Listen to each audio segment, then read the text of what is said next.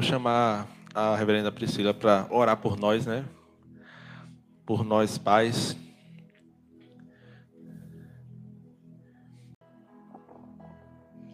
Amém. Senhor, eu te rendo graças, Pai, por cada pai que está aqui essa noite, Senhor. Pai, eu oro por sabedoria na vida de cada um deles, Pai. Sabedoria para saber criar, Senhor, os seus filhos. Sabedoria para saber instruir os mais velhos, Pai. Muito obrigada, Senhor, por um renovo, Pai, uma unção nova, fresca na vida de cada um deles, Senhor. Eles sendo exemplo, Pai, eles é, realmente vivendo aquilo que foi pregado hoje aqui essa noite, Senhor. E eu te rendo graças, Pai, porque eu tenho certeza, Pai, que o relacionamento deles com os seus filhos, a partir de hoje, a partir desse momento, Pai, já não é mais o mesmo, Senhor. Eu creio, Pai, numa responsabilidade muito maior, Senhor. Nós sabemos que isso é um dom, Pai, que é um presente que o Senhor colocou na vida de cada um deles, Senhor. E eu creio eles reconhecendo isso cada dia mais e mais. Em nome de Jesus. Amém. Então eu queria que você recebesse o pastor Daniel com uma salva de palmas.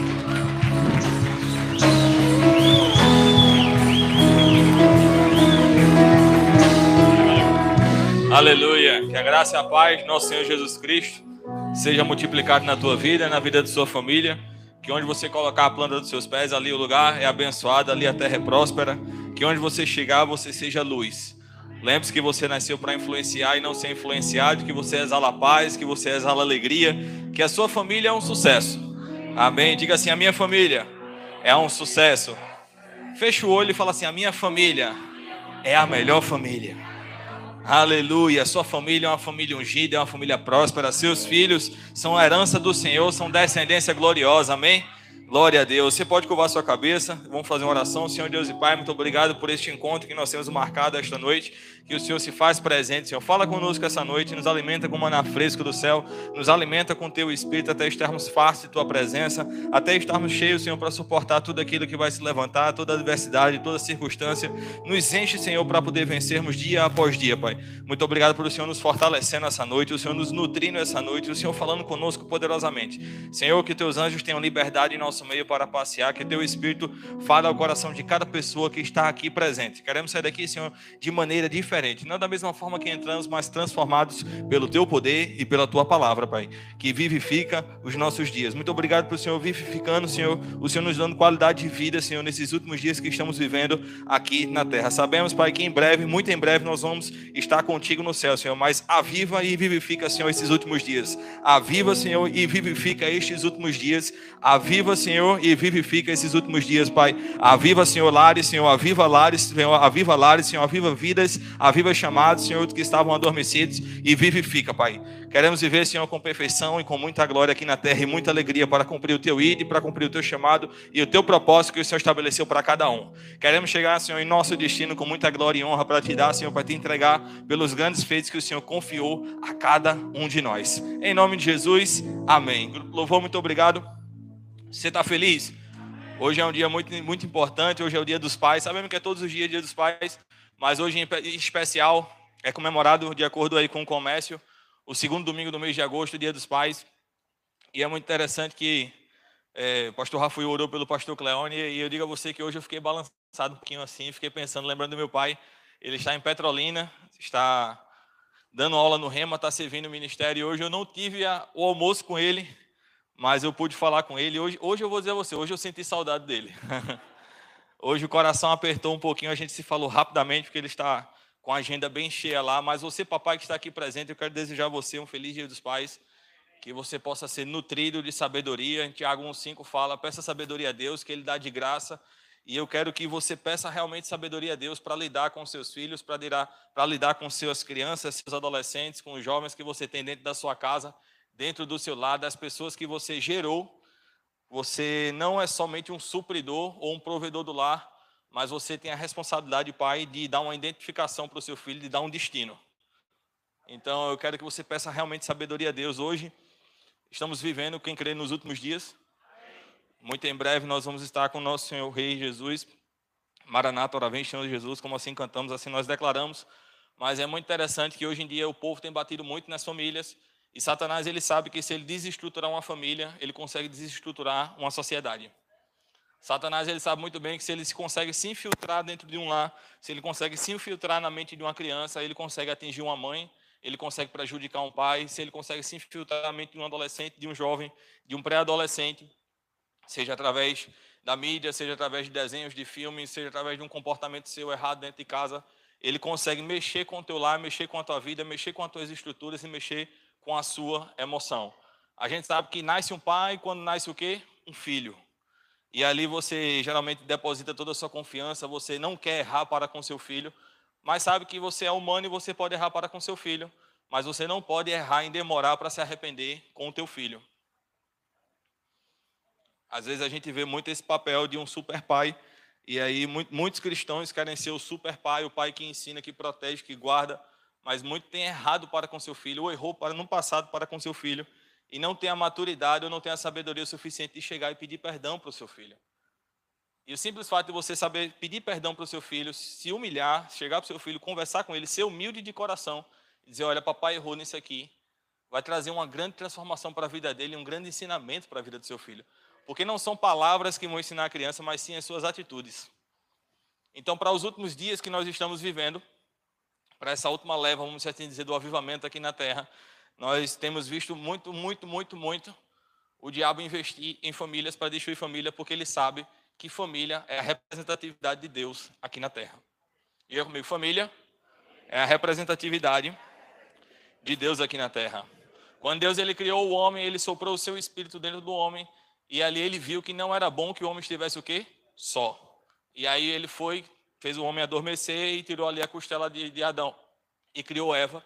E aí a gente vê a primeira família sendo formado dentro da Bíblia.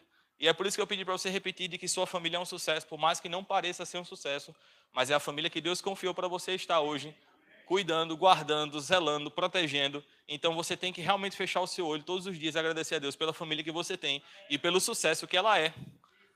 Aí tem aquela história de que a grama mais verde é a do vizinho, né? Mas a família mais bela, mais bonita, mais alegre, mais empolgada, mais unida é a sua. Aleluia. Por mais que não pareça isso no natural, mas pelos olhos da fé você vai declarar todos os dias, você vai trabalhar e você vai se empenhar por isso. Feliz Dia dos Pais. Aleluia. E aí Deus ele é a representatividade de família aqui na terra. Deus ele se representa através de uma família unida, através de uma família próspera, através de uma família alegre. Deus ele se representa através da tua família. E a primeira coisa que Deus fez depois que ele criou todo o paraíso foi o quê? Criar um homem, criar uma mulher e dizer: Sejam fecundos, vocês estão juntos aí agora e foi criada a primeira família de Adão e Eva. Se você parar para ver, é, é, o diabo ele tem mexido muito com as famílias hoje aqui na terra, mas quando Jesus ele foi enviado à terra, ele passou por onde? Por uma família. A gente viu semana passada, quem esteve presente, que o sangue de Jesus era um sangue puro, mas foi necessário uma família para cuidar dele aqui na terra. E por mais que a igreja católica não fale muito, e você não tenha visto muito isso, mas Jesus ele teve uma mãe Maria, mas ele também teve um pai chamado José. Por mais que não tivesse a semente de Maria, a semente de José, não teve a fecundação, mas veio algo que desceu sobre Maria do Espírito mesmo de Deus.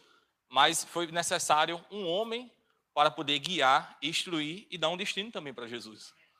Porque Deus ele podia muito bem, com a sua onisciência, onipotência, nutrir Jesus de todos os pensamentos, tudo que é de mais sábio que existia no céu, compartilhar o coração de Jesus, revelar a Jesus, mas ele confiou a um homem chamado José para ser o quê? O pai de Jesus aqui na terra. E José foi um homem o suficiente para poder agarrar essa missão e fazer com que proteger Jesus todos os dias, nutrir Jesus todos os dias, ensinar Jesus no caminho que ele devia andar quando criança, porque eu digo a você, a única coisa que era diferente de mim para você, de eu e você para Jesus era o sangue. Mas Jesus tinha as mesmas ambições, os mesmos desejos, tudo aquilo que a gente passou em nossa infância, nossa adolescência, em nossa juventude, Jesus também passou. Mas ele teve um pai que recebeu instruções divinas e colocou ele no eixo e colocou ele no caminho. Então eu falo para você essa noite, peça sabedoria, você papai, você mamãe, porque estamos vivendo os últimos dias e todo mundo quer bater em nossas crianças, todo mundo quer pegar a mente dos nossos adolescentes, todo mundo quer se infiltrar dentro da família. Todo mundo não, o diabo. E se a gente não tapar todas as brechas, se a gente não resolver todas as goteiras que nós temos aí dentro do, dos lares, isso vai minando, minando, minando, e quando você menos espera, você termina perdendo os seus De que adianta ganharmos o mundo e perdermos os da própria casa. Feliz Dia dos Pais, aleluia, vamos lá. Glória a Deus. Todo filho, ele necessita de um pai. A gente fala que um pai, ele nasce quando um filho nasce, nasce um pai. Quando você tem um, um, um, um bebê, uma mulher, ela dá luz a um bebê, ali nasce uma mãe, ali nasce um pai. Mas todo filho, ele necessita. É uma necessidade. Por mais que você diga, mas pastor, minha mãe ela me criou, foi uma mãe solteira, meu pai ele não me registrou, eu fui criado sem pai. Mas há uma necessidade. Deus ele é teu pai, se você não foi órfão de pai, se você foi órfão da figura masculina dentro da tua casa, se foi, você foi órfão de pai e de mãe, Deus ele supre essa carência, mas hoje no natural existe a necessidade de termos pais fortes, pais sábios. Chegou antigamente a gente ouvia muito isso de dizer que a mulher não, porque a mulher é a mulher de oração. Mas chegou o momento de a gente ter um avivamento dos homens dentro da igreja, de sabedoria e de oração, de a gente ver homens colocando realmente de joelho e orar pelos seus filhos, e a gente ver homens realmente nutrindo seus filhos, de a gente ver homem como exemplo de caráter, como exemplo de honestidade dentro da igreja para com seus filhos. Porque realmente estamos vivendo, querido, os últimos dias. A gente vê muito essas campanhas de oração de que mulheres, né, joelho no chão, filhos de pé. A gente vê muito isso, mas eu creio que vai Vamos ter um avivamento aí poderoso que a gente vai ver muitos pais orando pelos seus filhos, o coração dos filhos se convertendo aos pais, e a gente vai ver uma unidade maior, a gente vai ver um espelhamento maior. Eu comentei recentemente em nossa EDL de que antigamente a gente tinha essa paternidade mais forte, de que se você chegasse no lugar, sempre o pessoal perguntava o quê? Você é filho de quem? E aí você falava de quem você era filho. Hoje em dia a gente não vê mais isso, porque existe uma ausência da paternidade. É muito interessante. Eu até compartilhei, tem um pastor que ele me viu desde pequeno, e todas as vezes que eu me encontro com ele, ele erra meu nome. A gente já trabalhou junto. A gente já passou, acho que três meses tendo reunião toda semana. E toda semana, quando eu chegava para ter uma reunião com ele, era Rogério, Mateus, Danilo, mas nunca saía Daniel. Mas uma coisa ele sempre acertava: é o menino de Cleone. Porque ele tem uma representatividade. Mas hoje em dia, acho que na época de irmão Carlos, ele é o mais novo da igreja, acredito que está aqui presente hoje. Nosso irmão Carlinhos. Mas na época dele, se ele fosse em algum lugar, algum comércio, algum, alguma mercearia, alguma coisa, quando ele chegasse lá e dissesse: Olha, meu pai mandou eu vir aqui, tinha uma representatividade, porque tinha um caráter honesto do pai, tinha uma figura paterna, e as pessoas elas abriam as portas, por quê? Porque o pai de Carlos tinha mandado ele lá para resolver alguma coisa. E nós precisamos resgatar isso nos últimos dias, de que seu filho vai sair carregando o teu nome, o teu sobrenome, as pessoas vão dizer, ali vai o filho de Pedro, ali é um exemplo de honestidade, de alegria, ali tem um coração por vidas, ali tem compaixão, que eles vão olhar para as pessoas aí fora e vão dizer, rapaz, ali é o filho de um cristão. E não vai dizer, rapaz, é igualzinho ao pai, ele se perdeu igual ao pai. Não. Chega disso, queridos. Já basta o diabo tentando derrubar nossas crianças, derrubar nossos adolescentes, derrubar nossos jovens. Não queira você ajudar o diabo. Queira você tapar todas as brechas, amém? E como eu falei bem, um papel do pai é de dar uma identidade e um destino a seu filho. Existe uma definição muito interessante no natural, que eu estava pesquisando, de que um pai participativo na criação dos seus filhos fortalece a sua vida, tanto individual como social. Além de promover segurança, eu estou falando de pai aqui, está se referindo a pai e mãe. Quando eu falar diretamente para pai, eu vou falar sobre o homem, tá? Sobre a figura masculina. Mas ele fala aqui sobre pais participativos. Ele diz assim: além de promover a segurança, a autoestima, conhecimento, independência e estabilidade emocional. E agora ele vai falar: o homem ajuda a ser um guia de referência, como exemplo a ser seguido no aspecto da ética, integridade, valor e destino. Isso é uma definição no natural. E aí, como eu falei para você, você tem que ser mais do que um provedor. Olha, pastor, não falta nada na minha casa. Agora eu passo, pastor, olha, eu trabalho, pastor para que não falte nada. E às, vezes, e às vezes não, é muito bom você realmente suprir o seu lado de coisas materiais, mas o que mais tem afetado essa geração que a gente tem visto hoje em dia são coisas relacionadas ao emocional. E às vezes a gente se preocupa tanto em suprir no material que a gente falha no emocional. Antes de você dar presente para o seu filho, seja presente. A criança ela necessita da sua presença. Ela necessita da sua atenção. Eu ia falar sobre isso mais na frente, mas o Espírito Santo trouxe ao meu coração. Recentemente eu estava assistindo um documentário, desde o dia 21 de julho, que eu venho estudando muito sobre paternidade, paternidade espiritual. Tenho lido, alguns, tenho lido um livro muito bom. E a gente estava assistindo um documentário, eu e Priscila. Eu achei muito interessante, acho que uma psicóloga americana estava falando. Ela disse: Olha, se você chega assim com essa história de dizer que você dá, não, eu dou 10 minutos de atenção para o meu filho, mas são 10 minutos de qualidade. Isso não é o suficiente para o teu filho. Se você chegar hoje no seu trabalho, você trabalha geralmente 8 horas por dia. Se você chegar para o seu chefe e dizer: Olha, não vai dar para eu trabalhar 8 horas hoje, não, mas eu vou dar 15 minutinhos de qualidade, o senhor aceita? Mas hoje o que é mais, o qual é bem mais precioso que você tem, que você carrega, é a sua família ou o seu trabalho? Mas por que às vezes você chega com essa desculpa de dizer, não, mas eu dou 15 minutinhos que é o que dá para dar de qualidade para os meus filhos? Essa geração que a gente tem visto hoje em dia, ela está precisando de um apoio emocional. Eu falo isso clamando realmente a você. Eu imploro a você, pai, você, mãe, dê uma atenção especial ao seu filho. Nutra seu filho, nutra o sentimento dele, cuide dos sentimentos dele. Não seja somente um provedor de você pagar as contas, de você chegar com um presente, mas seja presente no seu filho, na vida do seu filho, na criação do seu filho. Se empolgue com as conquistas dele. Por mais, ah, pastor, ele é muito pequeno, ele não entende não. Os discípulos tentaram afastar as crianças de Jesus, ele disse o quê? Deixa vir, deixa vir as, minhas, as criancinhas, porque delas é o reino dos céus. Por mais que ele seja pequenininho, mas ele está entendendo, ele está vendo um exemplo dentro de casa. E não seja você a criar esse sentimento de rejeição dentro do coração dele, não. Mas, pastor, eu não sou pai, não, eu sou padastro, ou então o pastor é adotivo, coisa do tipo. E José, ele era pai de Jesus como?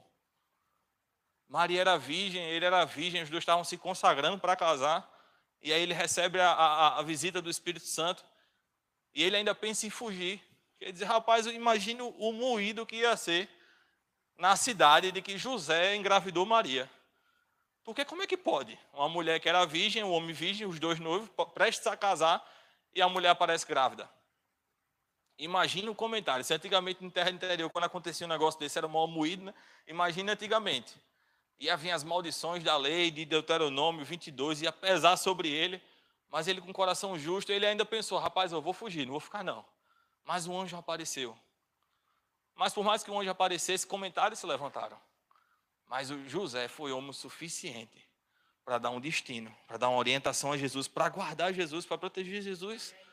A Bíblia relata que de ano em ano eles viajavam para a Páscoa, porque era necessário que Jesus estivesse presente nesses eventos. E aí nessa viagem para a Páscoa, Jesus com 12 anos ele estava dentro do templo ensinando. Mas quem foi que orientou Jesus a ele estudar a Bíblia, estudar o Pentateuco? Seus pais.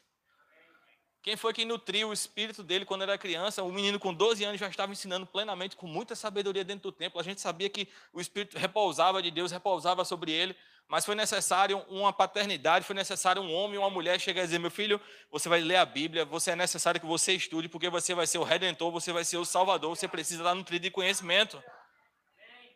Hoje, nossos filhos, os, os, seus filhos, eles carregam a presença de Deus, eles aceitaram Jesus, eles estão dentro da igreja de criança sendo nutridos, mas eles precisam de um exemplo dentro de casa. Porque eles serão os futuros mestres, os futuros evangelistas, profetas, pastores. Eles vão ser aqueles que vão liderar o louvor futuramente, vão liderar o diaconato. Mas se você não consegue guiar o teu filho dentro de casa, Sabe o que é, pastor? É porque eu perdi, perdi meu filho assim, olha, algum momento da vida deu uma reviravolta que eu perdi ele. Não foi na vida não, foi dentro de casa. Faltou um pouquinho de atenção. Quando você está usando, não sei se vocês usam o aplicativo Waze, eu uso bastante. E às vezes quando eu vou para um lugar que eu não conheço, eu ativo logo o aplicativo. E aí às vezes você está na BR, você está em alta velocidade. Já aconteceu isso comigo e eu passei a entrada. E aí, quando passou a entrada, o que é que o Waze fala? Recalculando o quê? A rota. E ali eu gastei mais combustível, mais tempo. Precisei, acho que ainda andou, acho que foi uns 17 quilômetros ali a mais aí, Priscila, para poder achar um retorno, para retornar, para voltar, para chegar onde? No destino que ela estava desejando, o qual a gente traçou. E você, papai, você, mamãe, se porventura você errou, recalcula a rota essa noite se for necessário, se for desgastante, se for, ah, pastor, mas vai me dar um prejuízo, ah, pastor, sabe que vai mexer comigo, vai mexer com as minhas emoções, recalcula a rota essa noite. Recalcula para a gente ajeitar essa geração, porque a gente precisa de um Brasil forte, a gente precisa de uma sociedade forte, a gente precisa de famílias fortes. Para aquilo que Deus vai manifestar nesses últimos dias, a gente precisa que a sua família esteja forte. Eu não falo somente dentro dessa igreja, não, mas nos últimos dias que nós estamos vivendo, a gente precisa que a sua família esteja forte. Para você desfrutar das coisas grandiosas que Deus vai manifestar aqui na terra. E se porventura, meu irmão, você passou direto, se você errou em algo que a gente vai falar, alguma coisa que a gente vai falar aqui, ou se Deus tocou o teu coração e você já enxergou os erros que você pode ter cometido dentro do teu lar, recalcula a rota. Pede orientação ao Espírito Santo, faz um retornozinho, por mais que gaste um pouquinho mais de tempo, de investimento, de atenção, por mais que você durma um pouquinho menos, mas o prazer e a alegria vai brotar em teu coração. Aleluia. Deus confiou a você esse filho. Amém? Glória a Deus. Diga assim: Eu crio meus filhos para Deus. Quem ainda não tem filho pode dizer que assim, eu vou criar meus filhos para Deus. Amém? Então você vai ajustando aí as, as confissões. E às vezes quando a gente fala de paternidade, acontece muito disso, dizer, pastor, mas meu pai foi muito, foi muito grosso comigo. Meu pai machucou muito, meu pai magoou muito, eu, não, eu tenho essa trava para com meu filho. Queridos, o que ficou no passado, ficou. Você está tendo a oportunidade hoje de não agir como seu pai agiu. Veja que coisa interessante. Você teve a oportunidade de ver os erros do seu pai para corrigir hoje com seu filho. Então tire isso da tua mente e dizer, não, pastor, são gatilhos, são coisas que, olha, pastor, aconteceu no meu passado e eu não consigo me livrar, eu não consigo agir, eu termino agindo da mesma forma. Queridos, pensa um pouquinho antes de agir para com teu filho. Erros que teu pai cometeu com você, você não precisa cometer com teu filho. Amém? Salmo 127, verso 3, você pode abrir comigo? Aleluia. Glória a Deus. Feliz dia dos pais. Amém?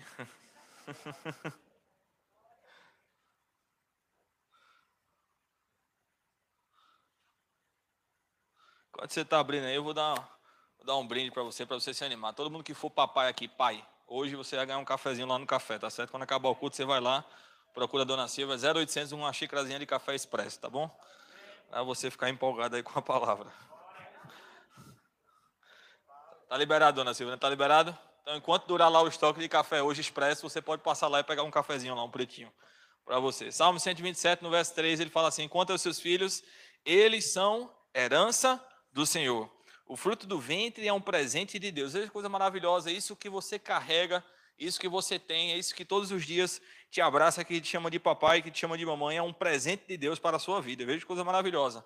E no verso 4 ele fala: Como flecha na mão do guerreiro, são os filhos nascidos na sua juventude. Bem-aventurado cujo homem ao bem-aventurado o homem cuja aljava deles está repleta. Queridos, quando um guerreiro ele se preparar para a guerra, ele pegava suas flechas e amolava suas flechas, ele afiava suas flechas.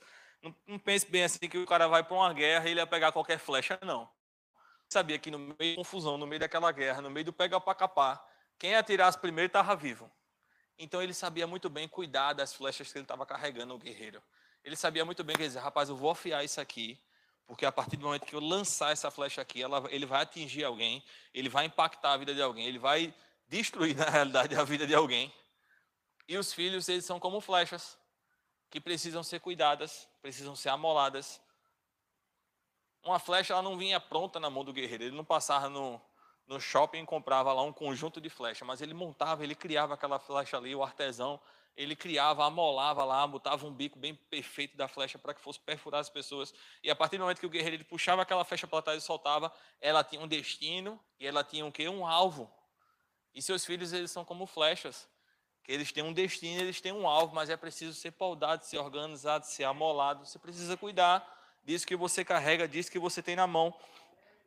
E eu acho interessante, como eu já comecei a falar sobre a história de José, que José ele teve um papel na criação de Jesus. Por mais que Jesus tivesse Deus, todo-poderoso como seu pai, mas ele também foi o pai de Jesus aqui na terra. Deus ele se importa tanto com família, Jesus ele se importa tanto com família que o primeiro milagre de Jesus foi na construção de uma família dentro de um casamento. Jesus ele transforma o quê? Água em vinho. Estava tendo um matrimônio ali, a construção de uma família, e Jesus opera o seu primeiro milagre. E ali, como eu falei, José ele era um homem tão justo que quando nasceu o primogênito, o rei Herodes ele mandou matar, quando Jesus nasceu, o rei Herodes mandou matar todos os primogênitos homens. Todos os nascidos ali, que, que, todos os nascidos que eram homens. E é interessante que José, por mais que ele dissesse assim, não, mas esse aí é, ele é o filho de Deus, Deus vai livrar ele. Não, mas ele teve a instrução e a orientação do Espírito de Deus e ele pegou o filho e andou por mais de 500 quilômetros. 500 quilômetros, querido, andando. E não foi de carro, não. Foi andando, percorrendo de cidade em cidade para se livrar, para proteger Jesus. Então, José, ele fez parte também do plano da redenção de Deus para a minha vida e para a sua vida. Aleluia. Você vai fazer parte também do plano de Deus para a vida dos seus filhos. As vidas que seu filho vai ganhar vai computar para você também. Aleluia. Glória a Deus. Se você parar para prestar atenção, não precisa abrir lá, mas em Lucas 2, 42 fala: Ora, todos os anos seus pais iam para Jerusalém para a festa da Páscoa, e tendo já 12 anos, subiram a Jerusalém, segundo o costume, no dia da festa. Todos os anos, José fazia questão de subir para Jerusalém para ir para a Páscoa, para poder Jesus ser ensinado, para Jesus aprender ali com aquilo que estava sendo feito naquele momento, com aquela festividade. Mas é interessante que José também deu uma profissão para Jesus. Se você for em Marcos 6,3, ele fala: Não é este o carpinteiro. Isso era o que? A profissão de José. Se você for nos evangelhos de Mateus, acredito que 18, Mateus ele traz uma ótica diferente. Ele diz assim: Não é este o filho do carpinteiro, mas ele inseriu uma profissão também na vida de Jesus. Ele ensinou Jesus aqui aos fundamentos, as coisas terrenas também. Ele nutriu Jesus com tudo aquilo que havia aqui na terra. E eu pergunto a você, hoje, o seu filho está bem encaminhado para uma profissão? Você consegue ensinar seu filho? Às vezes a gente vê essa questão de teste vocacional, mas precisa ser nutrido isso dentro de casa também. Não é uma psicóloga do colégio que vai dizer qual é a profissão do seu filho, não. É você numa conversa com seu filho. É você investindo tempo com seu filho, é você conversando com seu filho sobre as profissões, é que vai definir qual é a profissão que ele vai ter no futuro. É você apoiar o seu filho naquilo que ele escolher. É você mostrar o que é bom e o que é ruim, mesmo que não agrade o seu coração, mas você, olha, meu filho, isso aqui é ruim dessa forma, mas também é bom dessa forma. O que é que você decide? Papai vai pegar junto, mamãe vai pegar junto com você. Ah, pastor, sou serralheiro, esse menino vai ser serralheiro. O menino quer aprender para outro lado totalmente diferente. Ah, fui peideiro, meu avô foi peideiro, o tataravô dele foi peideiro. O menino já, nasceu, ele já devia ter nascido com a colher de peideiro na mão. O menino quer ser médico. Rapaz, deixa. Quebra essa tradição, essas coisas de que tem que ser desse jeito, tem que ser, tem que ser. E aí você termina criando uma barreira emocional, você com seu filho, por causa de um disso. Você termina perdendo seu filho dentro de casa por conta de, disso. Você pode ver que Jesus ele não foi carpinteiro a vida toda, mas ele, Jesus, o carpinteiro. Alguns conheciam ele como isso, mas foi até o final da vida dele.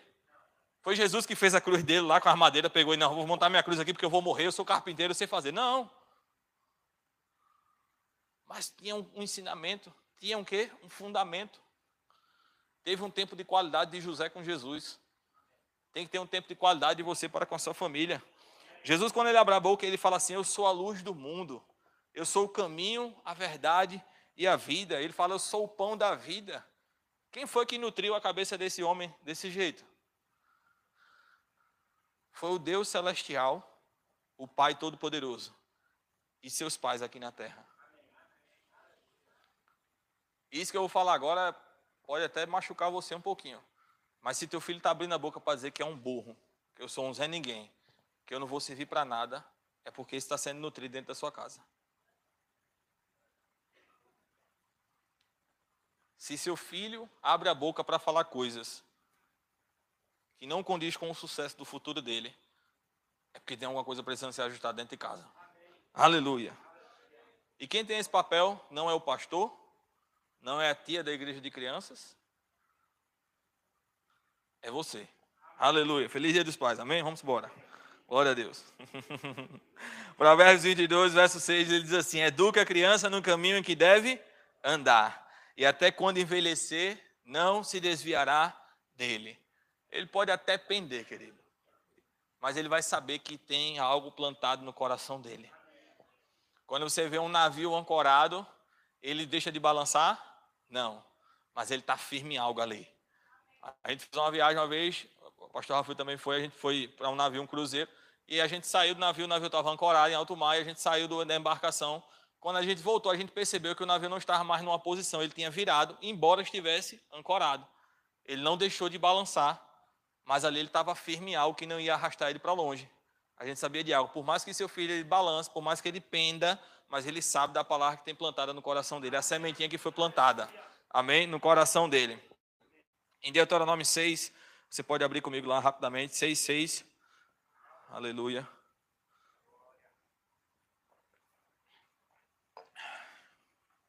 Ele fala: estas palavras que hoje te ordeno estarão no teu coração.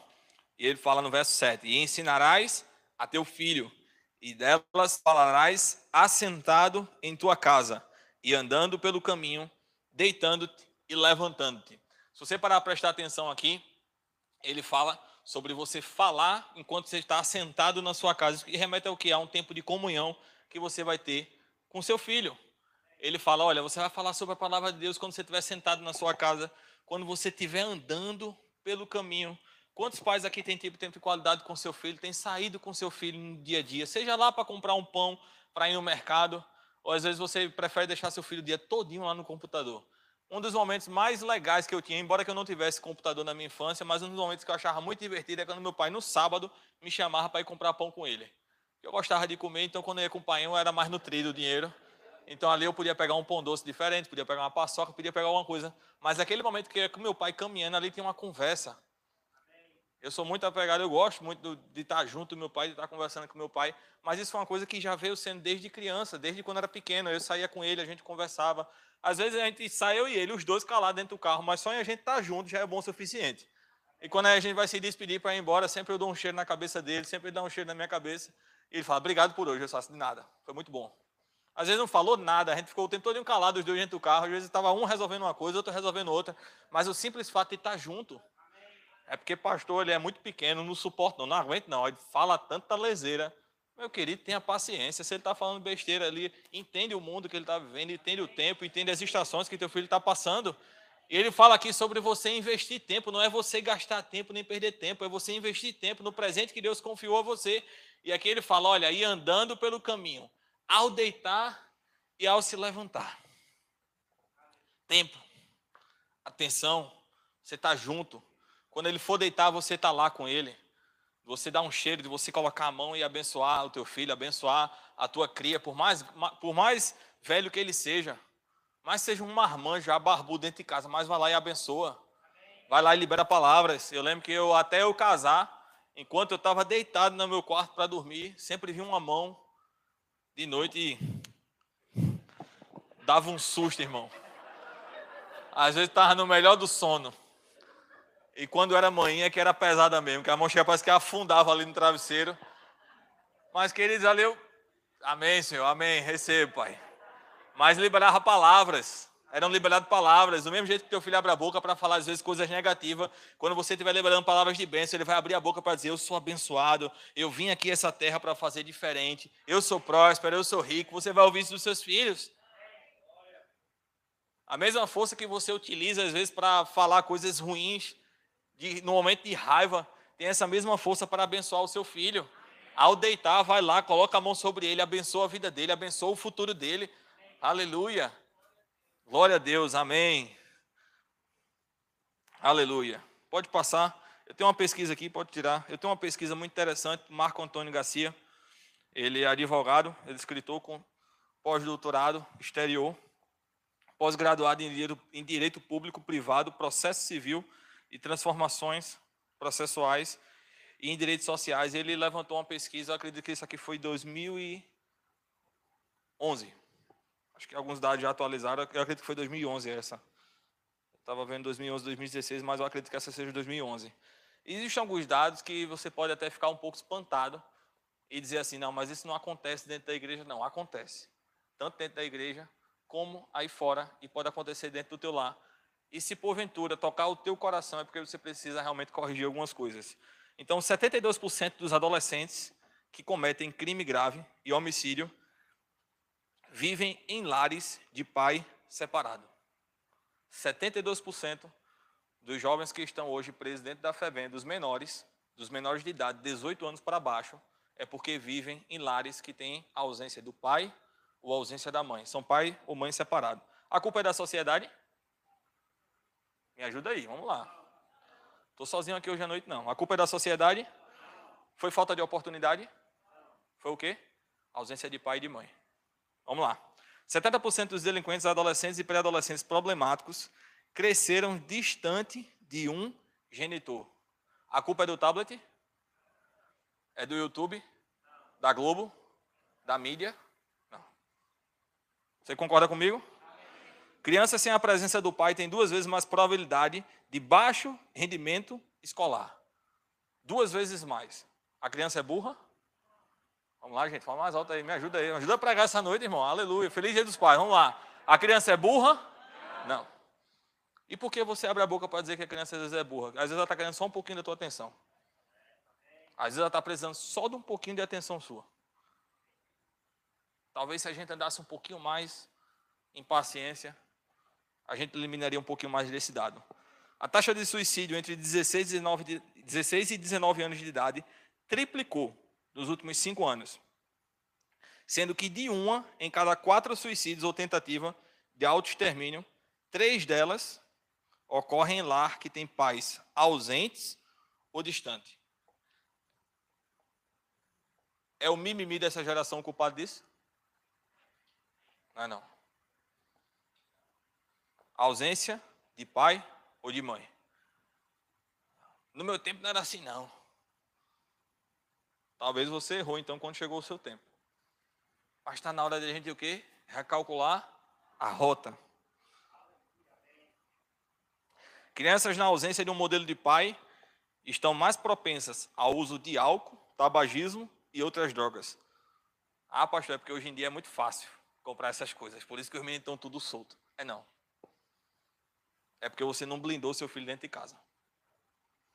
Mas dá tempo de você recalcular a rota. Filhas distantes de pai têm três vezes mais chance de engravidarem ou abortarem ao longo da sua adolescência ou durante os anos de faculdade. A ausência ou distanciamento do pai tende a se replicar. Meninas que crescem apenas com a mãe têm o dobro de probabilidade de se divorciarem. Minha mãe me criou sozinha, então não preciso de um homem, não. E aí é onde o diabo entra. Aí é onde o diabo age. Nas famílias. Aleluia.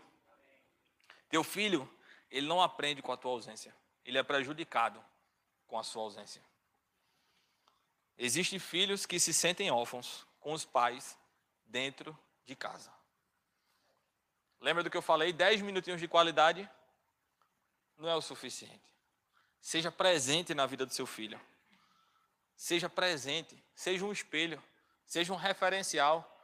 Seja aquela pessoa dentro de casa de que seu filho possa abrir a boca e dizer: Eu quero ser igual a minha mãe, eu quero ser igual a meu pai.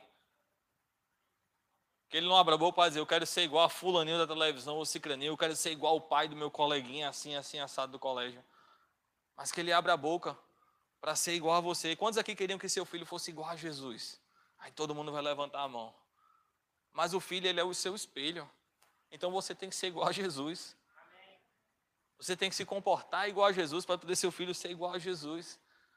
Você tem que ensinar o seu filho no caminho que ele deve andar. O caráter não é, são palavras que vão ensinar o teu filho a ter um bom caráter, é as suas atitudes. Se você tem um caráter deformado, o teu filho está vendo isso. E ele vai copiar isso, ele aprende mais observando. Uma criança, um adolescente, um pré-adolescente. Pode já, pode já ter acontecido isso com você, mas às vezes acontece honestidade, você consegue ensinar seu filho honestidade só com palavras, com atitude. Se você foi numa venda e você pegou um troco errado, para mais. E você chegou e disse, rapaz, aqui, ó, cinco reais a mais a mulher me deu, vamos embora. Você não foi honesto, não.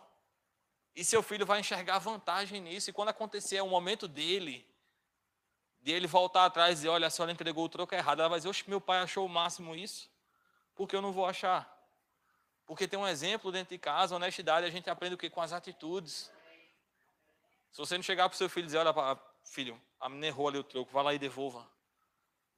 Muito esperto. Todo dia sai de casa, um beijo um sabido. Aí teu filho está aprendendo isso. Parece engraçado quando é pequeno, mas depois que cresce, o diabo se infiltra. Nessas pequenas brechas.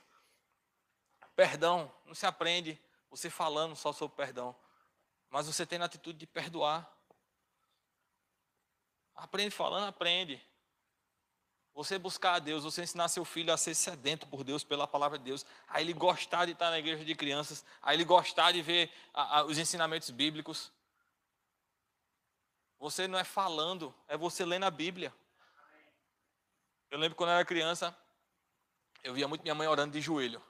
Muito, muito, muito. E toda vez que eu entrava no quarto, ela estava chorando, com a cabeça assim na cama.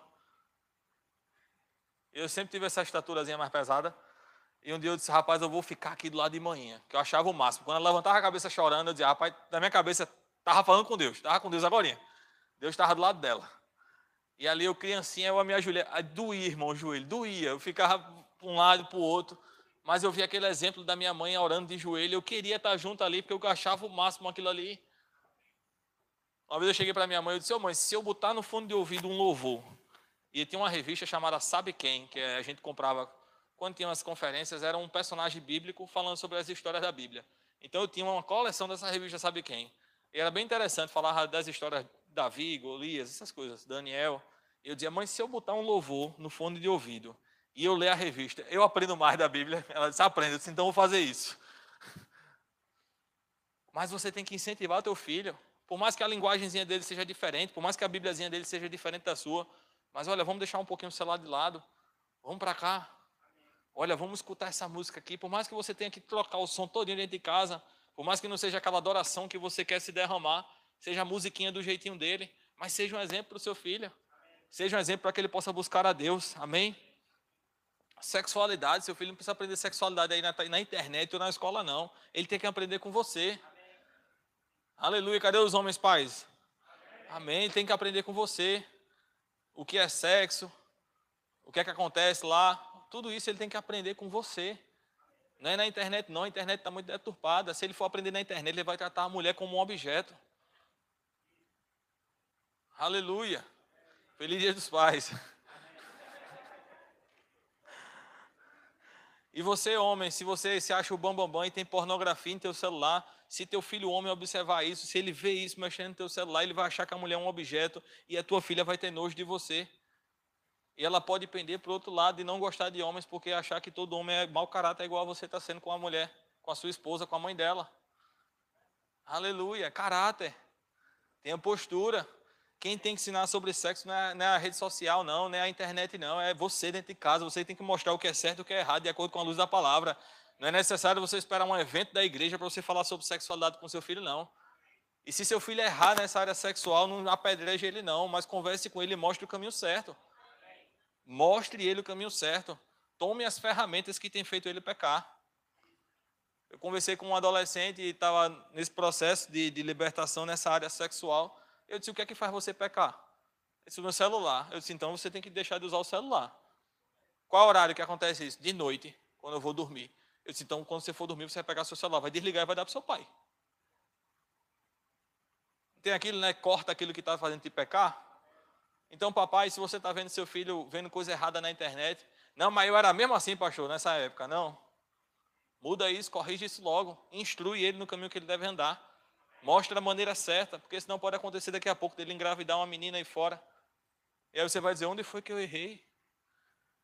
Goteirinha, como eu sou pequenininha dentro de casa, brechazinhas que foram dadas, e o diabo ele vai entrando nessas brechas e vai tomando conta. Quando você menos espera, você terminou abalando o emocional da tua mulher, você terminou abalando o emocional dos seus filhos, você está sem chão, você está sem base, e a família é a base para tudo. Se tua família não está bem, você não consegue ser bem no trabalho, na igreja, você não consegue ser bem em canto nenhum. Amém? Isso precisa ser ensinado dentro de casa. Eu lembro quando meu pai conversou comigo sobre isso. Até hoje eu tenho uma gravata na minha mente. Ele me chamou para ir para um restaurante. disse, rapaz, só eu e o senhor, vamos lá para um restaurante, bora. Sentou na mesa, que ele, para mim, foi um marco aquilo ali. Quando ele começou a conversar, meu coração acelerado, disparava. Eu disse, rapaz, que coisa é isso, pelo amor de Deus, homem. E eu lembro que ele conversou, eu passei uns três dias, meu irmão, demorando para dormir, para entender, para digerir aquilo ali. E ele passava por mim, olhava e está tudo certo? Está tudo certo. Entendi. Coração. Sem saber muito, mas antes meu pai me ensinar isso do que eu aprendi na internet as coisas erradas. O pastor Diogo Rosa, ele fala sobre isso. Ele diz, muitos adolescentes têm aprendido, têm visto filmes pornográficos, onde mulheres são pagas para fingir um falso prazer, e o, o, o, adolescente ele entra no casamento achando que a mulher vai fazer tudo aquilo que está dentro de um filme pornográfico. E está errado isso. Mulher não é objeto, não. Aleluia. Você que tem que tratar isso com seu filho. Recalcule a rota se for necessário. Aleluia. Eles precisam aprender com a sua postura. Amém? Glória a Deus. E eu quero finalizar falando, eu falei isso na EDL recentemente, acho que dia 25 de julho. Eu quero trazer esse exemplo aqui novamente sobre a história de José. Todo mundo conhece a história de José? Amém ou não amém? Você faça ter que abrir lá de novo não. Gênesis 39, você vai ler lá a partir do 38, quer dizer, você pode ler sobre a história de José. Mas existe uma coisa muito interessante que José ele foi um líder de sucesso. A gente pode falar a história dele como uma pessoa que perdoou, uma pessoa que venceu na vida, que saiu do fundo do poço até o sucesso, que ele saiu da prisão para ser governador do Egito. E a gente vê todo esse sucesso, toda essa história de José. Mas uma coisa interessante é que a gente não parou para prestar atenção quem foi o pai de José. Quem foi o avô de José? Quem foi o tataravô de José? Quem foi o tataravô de José? Abraão. Quem foi o seu avô? Isaac. Quem foi seu pai? Jacó. E ali eu estudando um pouco sobre paternidade, eu vi isso. E eu achei muito interessante porque tudo aquilo que Jacó um dia sofreu na pele, ele conseguiu transmitir para José. E José conseguiu salvar uma geração porque recebeu os ensinamentos de Jacó, seu pai. Jacó ele, Jacó, ele perdoou o seu tio, o, o, o, tio, o pai de sua esposa. Jacó ele perdoou o seu irmão Esaú, que há tanto tempo perseguia. E fez, isso fez com que José estivesse presente e recebesse essas instruções através das atitudes do seu pai. E é sobre isso que nós vamos é sobre isso que eu quero finalizar. Eu vou abrir alguns eu vou abrir alguns textos com você. Mas se você parar para prestar atenção, José aos 17 anos ele foi vendido e aos 30, ou seja, esse desvinculou de sua família aos 17 anos, vamos assim dizer, no auge de sua juventude, já com a sabedoria, já com o entendimento, e aos 30 ele se tornou governador do Egito. Se você for ver a história de Jacó, muitas pessoas pregam como Jacó sendo um, um homem trapaceiro, um homem que roubou a bênção do seu irmão, mas ele não roubou, ele apenas valorizou, eu gosto de falar isso, ele valorizou a bênção que seu irmão não valorizou. Jacó foi o cara que brigou com o anjo na Bíblia. Ele disse: Olha, você não sai daqui até você me abençoar. Ele agarrou o anjo, a gente sabe aquela música, né? Jacó segurou o anjo, segurou o anjo. Até o anjo abençoar ele. Ele era um homem que estava persistente na bênção. Ele diz: Olha, você não sai daqui não. Quando ele estava cozinhando um prato de lentilha, de ervilha, o seu irmão Esaú, que era o primogênito, que iria receber a bênção do seu pai, ele chega assim, faz a coisa boa e diz: Vamos fazer o seguinte: eu te dou essa comida e tu me dá a bênção da primogenitura. Ele soube aproveitar o momento e Esaú não soube valorizar a bênção. E aí o que acontece no, nos últimos dias de Isaac, quando ele vai derramar a bênção sobre Jacó, derramar a bênção nos seus últimos dias, Jacó vai, pega uma pele para fingir que era seu irmão, coloca, porque ele sabia que seu pai não iria concordar com essa venda da, da bênção. E ali ele recebe toda a bênção que era para ir para o seu irmão Esaú. E Esaú estilou, indignado, estou parafraseando para você, e ele começa a perseguir Jacó com tudo. E aí a gente vai ver agora que, é, antes de falar sobre esse texto aqui, perdão. Antes de falar sobre isso, e aí Esaú começa a perseguir Jacó em todo o tempo, em todo momento ele está perseguindo, e aí Jacó foge. E é interessante também que quando Jacó ele vai casar, ele quer a mão de, de, de Raquel. E quando ele quer a mão de Raquel, o Labão, o pai de Raquel, via que em tudo que Jacó colocava a mão prosperava. Tudo que José colocava a mão prosperava. Tudo que Jacó colocava a mão prosperava. Ele tinha um pequeno rebanho, daqui a pouco esse rebanho se multiplicou, estava um rebanho grande. Mas por quê? Porque tinha uma bênção de Deus repousando sobre as gerações. A bênção de Deus repousou sobre Abraão, a bênção de Deus repousou sobre a vida de Isaac, a bênção de Deus repousou sobre a vida de Jacó. Aleluia. Deus ele começa a contagem no Antigo Testamento e diz: Eu sou o Deus de Abraão, o Deus de Isaac e o Deus de Jacó. E José ele tem a consciência disso. Não foi necessário um anjo descer para ele para dizer que ele ia ser abençoado, porque ele diz: Olha, se meu tataravô foi abençoado, se meu avô foi abençoado, meu pai foi abençoado, eu não vou ser, não? Ele tinha consciência de que ele era abençoado, mas isso foi ensinamentos passados de Jacó para com ele. Jacó ele quer a mão de Raquel e aí Labão vendo que ele tudo que ele colocava a mão prosperava, ele diz: Olha, sete anos você vai me servir, eu vou te dar a mão dela. Com sete anos ele dá uma serva, ele não dá a mão. Labão termina trapaceando para com Jacó. E Jacó ainda passa mais sete anos para ter a mão da mulher que ele tanto desejava. Ele teve filhos com Lia? Teve. Foram onze a doze depois Benjamim. Dois com Raquel e dez com outras servas. Era comum isso naquela época, mas quem era prometida para ele? Raquel, aquele que ele queria, aquele almejava, aquele desejava.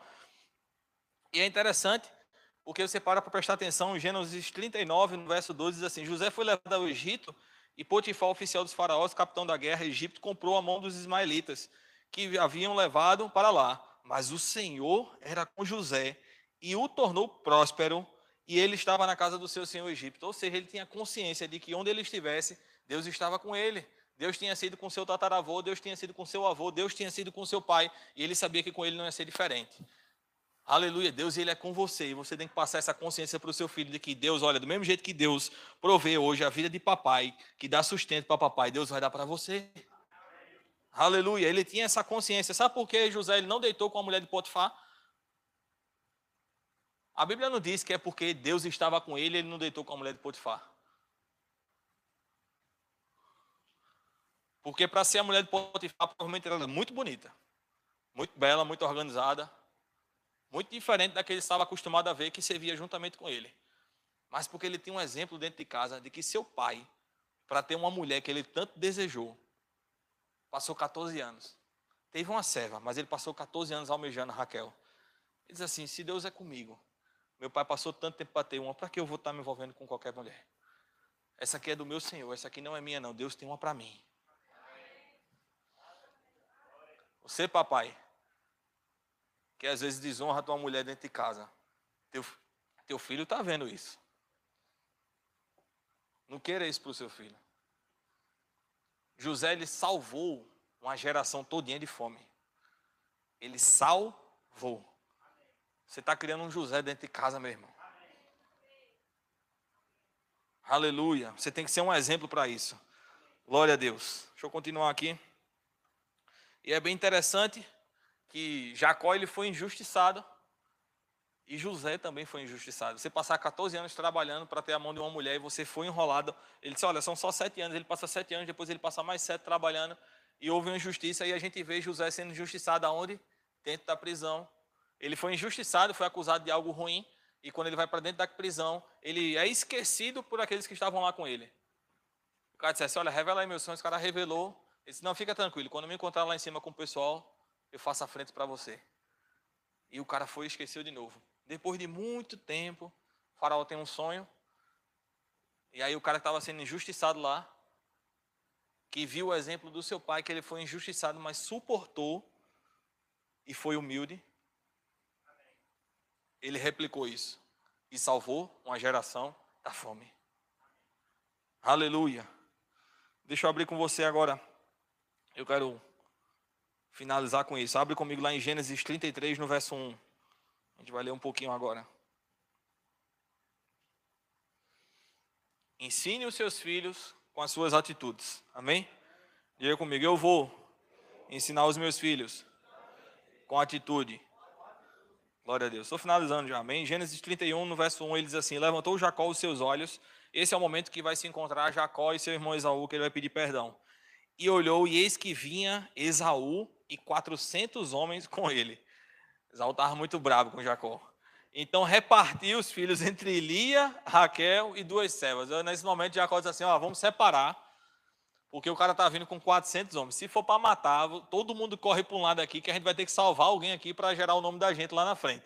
Então ele reparte os seus filhos entre Lia, Raquel e as suas servas. Ele diz assim: pôs as servas de seus filhos na frente, e Lia e seus filhos atrás, porém a Raquel e José os derradeiros. E ele mesmo passou adiante deles e se inclinou à terra sete vezes, exemplo de humildade. Aleluia. Até que chegou a seu irmão. Então Esaú correu-lhe ao encontro, abraçou, lançou-se sobre o seu pescoço, o beijou e choraram. Aleluia. Uma família sendo restaurada aqui, amém? Depois levantou os seus olhos e viu as mulheres e os meninos e disse: Quem são estes que estão contigo? E ele disse: Os filhos de Deus graciosamente têm dado a teu servo. Então chegaram as servas, elas e os seus filhos inclinaram-se. Chegou também Lia com seus filhos e inclinaram-se. Depois chegou José e Raquel. Veja que tem duas levas de filhos que vêm antes, mas não são citados os nomes dele. Mas ele chega depois e fala: Olha, depois chegou quem? José. Ele viu o exemplo de seu pai pedindo perdão naquele momento. Quem estava presente lá? José, diante dessa atitude. Diga comigo: José estava presente. E aí é interessante que ele fala: depois chegou José e Raquel e se inclinaram. E Esaú perguntou: O que você pretende com todos os rebanhos que encontrei pelo caminho? E aí Jacó responde: Ser bem recebido por ti, meu senhor. Respondeu Jacó. Disse, porém, Esaú: Eu já tenho muito, meu irmão, guarde para você o que é seu. Mas Jacó insistiu: Não, se te agradastes de mim, aceita esse presente da minha parte, porque ver a tua face é como contemplar a face de Deus. E assim eles começam, continuam compartilhando, falando algumas coisas. Mas repare bem que Esaú ele fala: Olha, esse, essa quantidade de rebanho, tudo isso que foi posto no caminho, toda essa bonificação, toda essa gratificação, por que estava aí no caminho? Ele diz assim: Olha, para que você me perdoe. Eu estou lhe dando isso daí para você ver a graça e o favor de Deus sobre a minha vida. Veja isso, receba isso com bom agrado, com alegria em seu coração. Com o passar do tempo, você vai ver que no, verso, no Gênesis capítulo 42, no verso 25, vai falar sobre José. E aí José ele foi vendido pelos seus irmãos, sofreu, foi apanhou de seus irmãos, podia ter muita ira, muito ódio no seu coração, mas ele tinha um exemplo de seu pai. E é bem interessante que quando ele encontra com seus irmãos no tempo de fome, ele diz aqui no verso 25: E ordenou José que enchesse os seus sacos de trigo e que lhes restituísse o dinheiro de cada um no seu saco, que lhe desse comida para o caminho, e assim fizeram os servos. No capítulo 44, verso 1 e 2, diz assim: Deu ordem ao que estava sobre a sua casa, dizendo: Outro momento que os irmãos José foram ter com ele lá no Egito, ele diz assim: Olha, enche de mantimento os sacos destes homens, quanto puderem levar, e põe dinheiro de cada um na boca do seu saco. Se a gente for para o capítulo 45, é o momento que José se apresenta para os seus irmãos. Até o momento, então, os irmãos de José não tinham reconhecido ele. Mas veja que em dois encontros, antes de José se apresentar, ele diz: Olha, enche aí de tudo que eles estão precisando. José já tinha reconhecido, se você for ler desde o 39 em diante, a Bíblia fala que em alguns momentos ele foi para o quarto e chorou ao ver os seus irmãos, mas ele ainda não tinha falado. Mas ele manifestou uma bonança na vida dos seus irmãos. Porque ele viu seu pai fazer isso. Ele viu que seu pai fez isso. Gênesis 33 a gente lê que Esaú, mesmo sendo lá o que cometeu o erro, ele foi vendeu a bênção dele, mas ele perseguiu Jacó. E Jacó ainda vai e se prostra. José viu isso como exemplo, ele estava presente. E dois encontros que ele tem com os irmãos com seus irmãos, que ele podia dizer, olha, manda prender todo mundo aí, foi tudo aqui que me, me prejudicou. Ele vai o quê? E manifesta o quê? Uma bonança. Ele age de maneira diferente. Ele foi injustiçado, foi caluniado, foi. Mas ele agiu de maneira diferente. A atitude de um pai que passou para seu filho, como exemplo. As suas atitudes vão refletir no futuro do seu filho. No, verso, no capítulo 45, verso 3 ao 5, ele diz assim: Disse José a seus irmãos: Eu sou José, vive ainda meu pai? E seus irmãos não puderam lhe responder, porque estavam pasmos diante da sua face. E disse José a seu irmão: Peço-vos, chegai-vos a mim. E eles chegaram. Então ele disse: Eu sou José, vosso irmão, a quem vendeste para o Egito. Agora, pois, não vos entristeçai. Que peso estava caindo sobre a cabeça daqueles irmãos de José? Mas por conta de umas atitudes do seu pai, manteve firme José. Ele pôde salvar a sua geração. As suas atitudes, meu irmão. Eu profetizo essa noite, dentro de casa, que vai fortalecer a sua família para a gente restaurar essa nação, restaurar esse estado, restaurar esse Brasilzão. As suas atitudes, o seu comportamento. Você tem que ser uma Bíblia dentro de casa, aberta. Seus filhos possam olhar para você e dizer: rapaz, eu quero ser igual meu pai, eu quero ser igual à minha mãe, eu quero ser de oração, eu quero ser fervoroso, eu quero ter o caráter que meu pai tem, eu quero ser honesto, eu quero saber perdoar igual meu pai sabe perdoar. Pastor Cleone, meu pai, ele é um dos caras que segunda chance é com ele, meu amigo. Tem dia que eu olho para ele assim, eu faço, rapaz, vai dar, vai dar uma segunda chance, vou. E sempre ele fala, você tem que aprender a ser assim. E meu irmão, meu, meu vou dizer a você, meu gênio não é para isso não. Mas todo dia, quando, quando, todas as vezes que eu vejo uma atitude dessa, eu sempre falo, eu disse, rapaz, eu quero ter um coração igual a ele assim. Compassivo, coração gigante, para amar as pessoas, para perdoar, para dar um recomeço, um renovo, uma compaixão fora do normal. E todas as vezes que eu olho ele agindo dessa maneira, eu fluo muito em compaixão, mas todas as vezes que eu olho para ele, eu digo, eu quero ter isso. Porque eu quero que meus filhos tenham isso também. Se você foi injustiçado, meu irmão, perdoe. Você está salvando uma geração futura. Se alguém cometeu um delito para você, abençoe essa pessoa. Você está salvando uma geração futura. Jesus ele manda a gente dar outra face. Ele não manda a gente abrir a boca e reclamar dentro de casa. Eles olham da outra face. José teve dois momentos com seus irmãos anteriormente a esse, onde ele abençoou. Seus irmãos voltaram para casa, ele mandou mantimento, mandou suprimento. Esaú veio ter para com Jacó. Jacó estava morrendo de medo, rapaz vai matar todo mundo. Espalha aí. E Jacó chega com o coração quebrantado pela quantidade de presentes que tinham sido colocados no caminho. Aleluia. Eu creio, meu irmão, que as suas atitudes dentro de casa vão fortalecer essa geração. Não estamos com a geração perdida, nem com a geração do mimimi, não. Estamos com a geração que vai causar o avivamento dos últimos dias, que vai ganhar vidas para Jesus. Aleluia, que vai encher igrejas, que vão trazer pregações diretamente do coração de Deus para impactar a minha vida e a sua vida. Aleluia. Eu quero, queridos, que meus filhos e meus netos preguem muito, muito, muito, muito melhor do que a gente prega, do que a gente ensina. Eu quero que eles toquem mais vidas do que eu toquei, do que eu e Priscila vai tocar. E assim tem que ser o desejo do seu coração. Você está criando um presente de Deus, aquele que Deus confiou a você. Então cria do jeito certo. Nutre do jeito certo. Se for necessário, pede perdão, pai, essa noite. Receba esse presente de Dia dos Pais. Chame seus filhos e tenha uma conversa honesta com ele. Abra o coração. Você, mamãe, se for necessário, abra o coração para com seus filhos, para com sua filha. Mas precisamos salvar essa geração. Nós precisamos, para os últimos dias, alinhar algumas coisas para pegar um voo sustento, para decolarmos, para termos sucesso em todas as áreas da nossa vida. E família é a base disso, é a representatividade de Deus aqui na terra. Não podemos tratar os de casa, nem perder os de casa. Não podemos maltratar aquele que temos dentro de casa. Se necessário for, dá um tempinho de atenção. Alinha o teu caráter, te corrige. Você, papai, que nunca mais deu um abraço no seu filho ou na sua filha para dizer que ama, vai lá, dá um abraço no teu filho. No começo ele pode achar estranho, mas é uma coisa que você não fazia antes. Mas daqui a pouco vai gerar um, vai gerar um ciclo, uma rotina aquilo ali, que ele vai sentir falta. Do mesmo jeito que ele sentiu no dia que você nunca fez, no momento que você nunca fez. Mas age dessa maneira, vamos salvar essa galera aí. Já basta a mídia batendo tanto, não seja você a dar brecha e bater tanto nos seus filhos. Aleluia. Aleluia. Eu creio em pais fortes, filhos fortes. Eu creio em homens de oração, eu creio em mulheres de oração. Eu creio que cada casa aqui vai se tornar um lar cheio da glória e da presença de Deus. Você está preparando flechas para os últimos dias. Você está preparando flechas para o grande avivamento que Deus vai manifestar.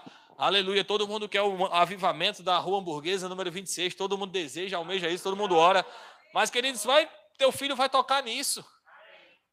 Quem sabe não começa lá na vida do teu filho, através da vida do teu filho, através da pessoa que você tem carregado, daquele que você tem nutrido, através da vida de Caio, de Guilherme, Estão aí para isso, queridos. Estão aí para correr mais velozmente, mais velozmente do que eu e você. Aleluia. Fica de pé, eu quero fazer uma oração por tua vida, por tua família. Glória a Deus. Então, você, pai, você, mãe, seja um exemplo em atitudes, em palavras, que a sua vida seja uma pregação para os seus filhos, que seus filhos se orgulhem de você. Você está criando quem vai salvar essa geração. Amém. Senhor Deus Pai, muito obrigado por essa palavra que o Senhor compartilhou conosco essa noite, por ter nos alimentado, nos nutrido, nos instruído grandiosamente. Eu abençoo, Senhor, cada família que está aqui presente, eu derramo paz, amor e graça sobre cada lá, Pai. Que o coração dos filhos, Senhor, recorra aos pais, que o dos pais recorram aos seus filhos, Pai. Que possa haver uma unidade, uma união dentro de cada lar, Pai. Que cada casa que está presente aqui, Senhor, seja um lar, seja um altar, Senhor, da tua presença. Assim eu creio, Senhor, assim eu declaro. Muito obrigado pelo Senhor fazendo uma grande obra na vida de cada pai, de cada mãe que está aqui presente, de cada família aqui está representada. Em nome de Jesus. Amém. E mais uma vez, feliz Dia dos Pais. Amém. Amo vocês.